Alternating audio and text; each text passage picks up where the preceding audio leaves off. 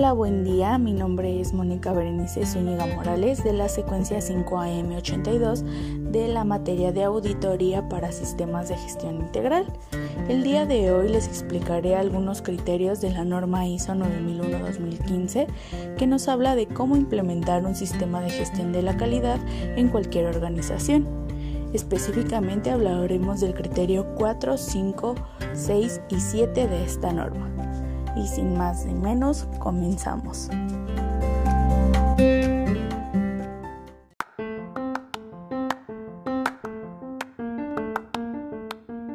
Con el requisito 4 que nos habla del contexto de la organización. En este criterio, en el punto 4.1, nos explica que tenemos que entender las cuestiones externas e internas relevantes para el propósito y la dirección estratégica de la organización y que puedan afectar, ya sea positiva o negativamente, a la capacidad para conseguir los resultados previstos del sistema de gestión de calidad. Algunos ejemplos de estas cuestiones externas e internas que pueden ser relevantes para el contexto de la organización son la situación económica del país, el nivel educativo que tiene, las inversiones públicas, el desempeño global de la organización o las capacidades de procesos para la producción y provisión de servicios. De igual manera, en el 4.2 nos dice que la organización se debe asegurar que se toma en consideración los requisitos relevantes de las partes interesadas pertinentes, más allá de los requisitos propios de sus clientes directos. Algunos ejemplos de estas partes interesadas que pueden ser consideradas pertinentes son los compradores, franquiciadores, titulares de propiedad intelectual, accionistas, bancos, sindicatos, proveedores externos, etc.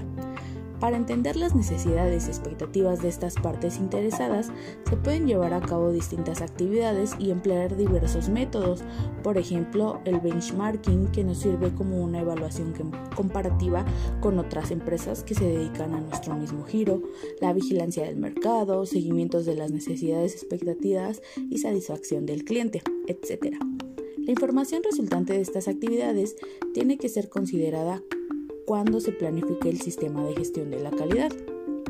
Después tenemos el requisito 4.3 que nos dice que hay que determinar los límites del sistema de gestión de la calidad para que éste quede definido de una forma que ayude a la organización a cumplir los requisitos y los resultados previstos del sistema. Para establecer este alcance se debe considerar las cuestiones internas y externas de la organización, los requisitos de las partes interesadas pertinentes y los servicios y productos proporcionados por la organización. Los límites de este sistema se deben establecer tomando en cuenta la infraestructura de la organización, sus políticas y estrategias, sus procesos, productos y servicios.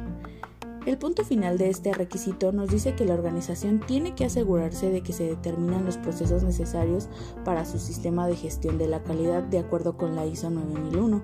Esto incluye no solo los procesos para la producción y provisión de servicios, sino también los procesos necesarios para la implementación eficaz del sistema, como son auditoría interna, revisión por la dirección y otros, incluidos los procesos desempeñados por proveedores externos. La organización debería determinar las entradas requeridas y las salidas esperadas de estos procesos, su secuencia e interacción, sus criterios y métodos de control de procesos, los recursos necesarios, asignar las responsabilidades y autoridades para los procesos, acciones para tratar los riesgos y oportunidades asociados con el proceso, implementar cualquier cambio que sea necesario para asegurar que esos procesos logran de forma constante los resultados previstos y usar los resultados del análisis y la evaluación para determinar las acciones necesarias para la mejora. También nos dice que se deben conservar información documentada para tener la confianza de que los procesos se realizan según lo planificado. Esta información documentada deberá ser revisada periódicamente y corregida para mantenerla actualizada.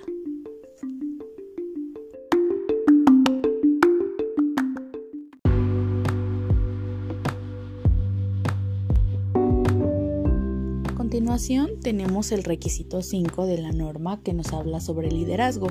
El punto 5.1 nos habla de que la alta dirección de la organización debe demostrar liderazgo y compromiso, adoptando un papel activo en la activación, promoción y aseguramiento, comunicación y seguimiento del desempeño y la eficacia del sistema de gestión de calidad.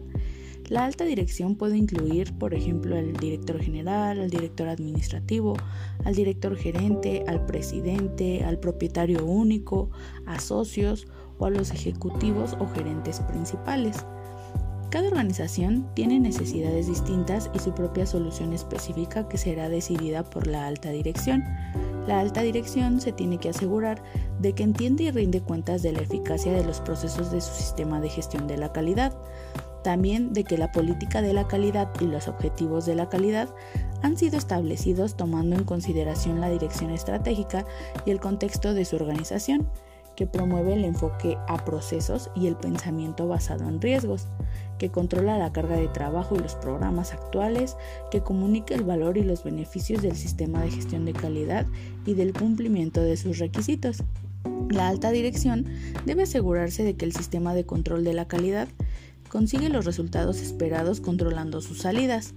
Se debe de comprometer, dirigir y apoyar a las personas de su organización para contribuir a la eficacia del sistema de gestión de calidad a través de la comunicación con ellas y proporcionar el apoyo a personas en otros roles pertinentes de dirección, ayudándolas a demostrar liderazgo en la medida en que se aplica a sus áreas de responsabilidad. El liderazgo y el compromiso ayudará a la organización a alcanzar de forma coherente los resultados pretendidos. El punto 5.1.2 nos explica que la alta dirección se debe de asegurar de que existan procesos eficaces para determinar los requisitos del cliente y los requisitos legales y reglamentarios relacionados con los productos y servicios de la organización y de que estos requisitos son entendidos. También que se implementan las acciones adecuadas para tratar los riesgos y oportunidades de forma que los resultados esperados se logren de forma consistente concentrándose en el aumento de la satisfacción al cliente.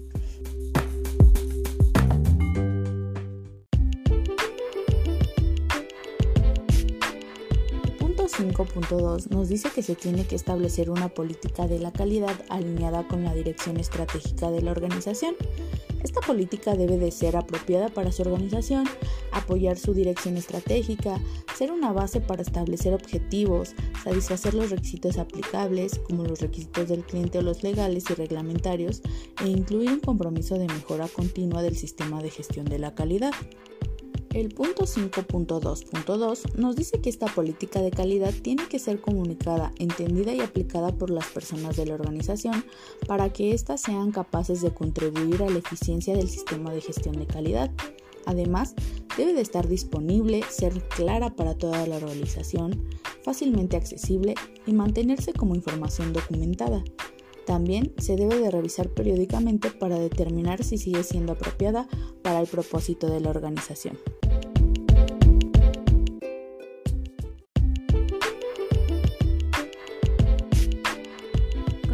Con el punto 5.3 que nos dice que la alta dirección necesita establecer responsabilidades y autoridades específicas para los distintos roles y asegurarse de que las personas de la organización entienden y son conscientes de sus asignaciones. Esto se realiza con el fin de asegurar que el sistema de gestión de la calidad es conforme con los requisitos de esta norma ISO 9001, que los procesos están proporcionando las salidas previstas, que se informa sobre el desempeño del sistema de gestión de la calidad, que se promueve el enfoque al cliente y se mantiene la integridad del sistema de gestión de la calidad cuando se producen cambios.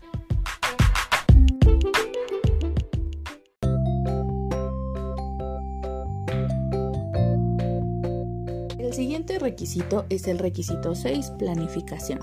Comenzaremos con el punto 6.1, 6.1.1 y 6.1.2, ya que van muy de la mano. Estos nos dicen que cuando planificamos los procesos del sistema de gestión de la calidad, se deben determinar sus riesgos y oportunidades y preparar acciones para tratarlos. Cuando se determinen los riesgos y oportunidades para el sistema de gestión de la calidad, se deben de considerar las cuestiones externas e internas, así como los requisitos de las partes interesadas. Se tiene que adoptar un pensamiento basado en riesgos. La aplicación del pensamiento basado en riesgos también puede ayudar a su organización a desarrollar una cultura proactiva y preventiva centrada en hacer las cosas bien y en mejorar cómo se hace el trabajo en general. Se debe de planificar acciones para tratar los riesgos y oportunidades determinados. Las acciones que puede llevar a cabo para tratar los riesgos podrían ser evitar el riesgo dejando de desempeñar el proceso en el que éste puede encontrarse. Continuamos con el punto 6.2. En este la organización se debe de asegurar que se establecen objetivos de calidad y se planifican acciones apropiadas para lograrlos.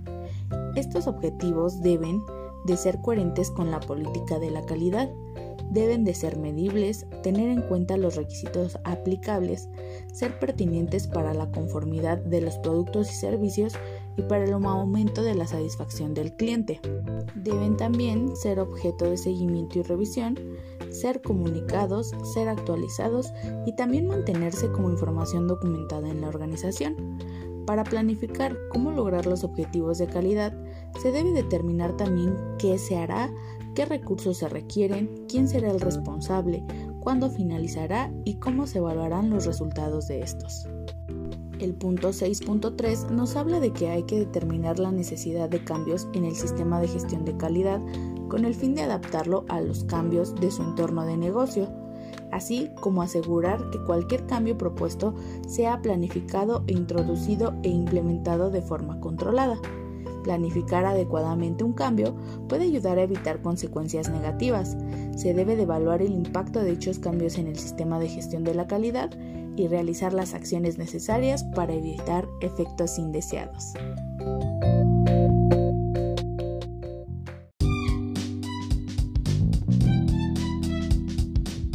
Y como último de estos criterios tenemos el criterio 7, apoyo. Este criterio comienza con el punto 7.1 y 7.1.1, que nos dice que la organización se debe de asegurar de que se proporcionan los recursos necesarios para el establecimiento, implementación, mantenimiento y mejora continua de su sistema de gestión de la calidad y de su operación eficaz. El punto 7.1.2 habla sobre que la organización tiene que tener los recursos humanos adecuados para la operación y control de sus procesos y para la implementación eficaz del sistema de gestión de la calidad. El punto 7.1.3 dice que la organización debe tener las instalaciones, el equipamiento y los servicios necesarios para proporcionar de forma consistente productos y servicios a sus clientes.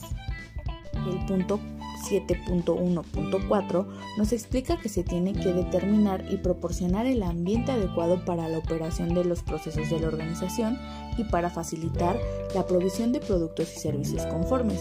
En este punto se debe de considerar los factores sociales, psicológicos y físicos. El punto 7.1.5 dice que se deben determinar y proporcionar los recursos apropiados para asegurar resultados válidos y fiables de seguimiento y medición al evaluar la conformidad de los productos y servicios de la organización. El seguimiento implica observación, supervisión y comprobación crítica para determinar el estado cuantitativo o cualitativo de una actividad, proceso, producto o servicio. El seguimiento y la medición se deben mantener como información documentada disponible para demostrar la idoneidad de los recursos de seguimiento y medición seleccionados. En algunos casos puede ser necesario un experto para evaluar si los productos y servicios se proporcionan correctamente. El punto 7.1.5.2 nos explica que si se utiliza un equipo de medición para verificar la conformidad con requisitos y para proporcionar confianza en la, validez de, los resultados de medición, se debe de plantear cómo se verifica o calibra, controla, almacena, usa y mantiene dicho equipo de medición. Hay situaciones en que el estado de calibración puede ser afectado por vibraciones o golpes y en estos casos el equipo debe de ser protegido con estuches o envases hechos a la medida. El punto 7.1.6 nos explica que los conocimientos de la organización son conocimientos específicos de una organización, procedentes ya sea de su experiencia colectiva o de experiencias individuales de su personal. Este conocimiento puede ser usado para lograr los objetivos de la calidad de la organización o sus resultados pretendidos. Captar y compartir dichas experiencias y conocimientos puede generar sinergias conducentes a la creación de conocimientos de la organización nuevos o actualizados.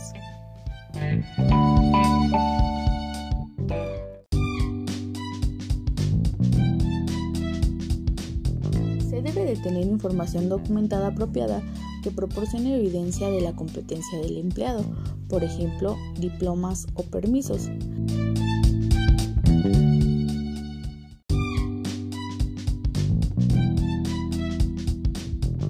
Continuamos con el punto 7.3 que nos indica que las personas que trabajan en nuestra organización tienen que ser conscientes de la política de la calidad, de los objetivos de la calidad, del cómo ellos contribuyen a la eficacia del sistema de gestión de la calidad y lo que implica el incumplimiento de los requisitos del sistema de gestión de la calidad.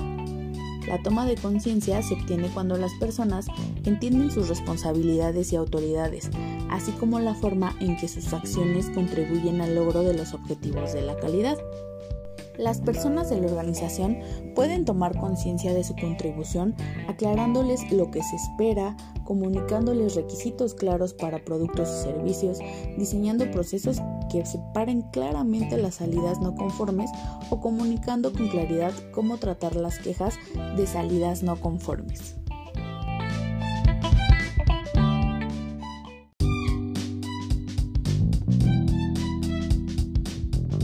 7.4 nos habla de que se debe determinar sobre qué información se necesita comunicar, cuáles son las partes internas y externas pertinentes con las que necesita comunicarse para asegurar la operación eficaz del sistema de gestión de la calidad, distintos métodos de comunicación para las diferentes situaciones y quién comunicará la información. Para hacer eficaces los procesos de comunicación, se debe proporcionar a usted y al personal de la organización la capacidad de transmitir y recibir información rápidamente y actuar en consecuencia, así como crear confianza mutua, transmitir la importancia de la satisfacción del cliente, el rendimiento del proceso, etc. E identificar oportunidades para la mejora.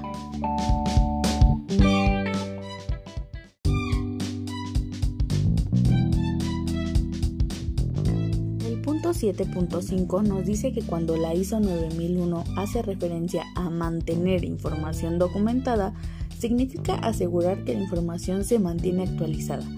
Y cuando hace referencia a conservar información documentada, significa asegurar que la información empleada para proporcionar evidencia sobre el cumplimiento o incumplimiento de un requisito se protege contra cualquier deterioro o cambio no autorizado.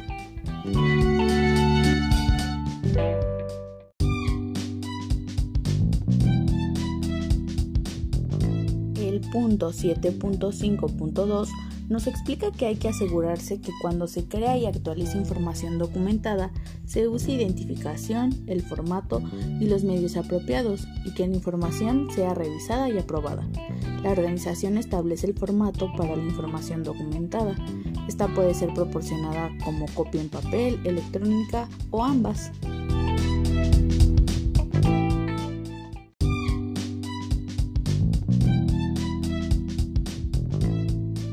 Último tenemos los puntos 7.5.3 y 7.5.3.2 que nos dicen que esta información tiene que estar disponible para todas las áreas de la organización. Además, la información documentada debe estar en un formato idóneo para el uso pretendido. Se deben establecer los controles necesarios como parte del sistema para la información documentada y las comunicaciones, y este debe de estar protegido contra las citadas pérdidas uso inadecuado o cambio accidental. Además, se debe establecer un sistema para controlar la distribución y el acceso a la información documental. Una vez establecido, se debe considerar cómo se almacena, se mantiene y se pone a disposición según sea necesario a lo largo del tiempo. La información documental puede cambiar y desarrollarse a medida que una organización mejora sus procesos y su sistema de gestión de la calidad. La información documentada debe ser mantenida en un medio apropiado para asegurar su conservación y legibilidad. Cuando se conserva información documentada como evidencia de conformidad, esta debe de ser protegida contra modificaciones no intencionadas.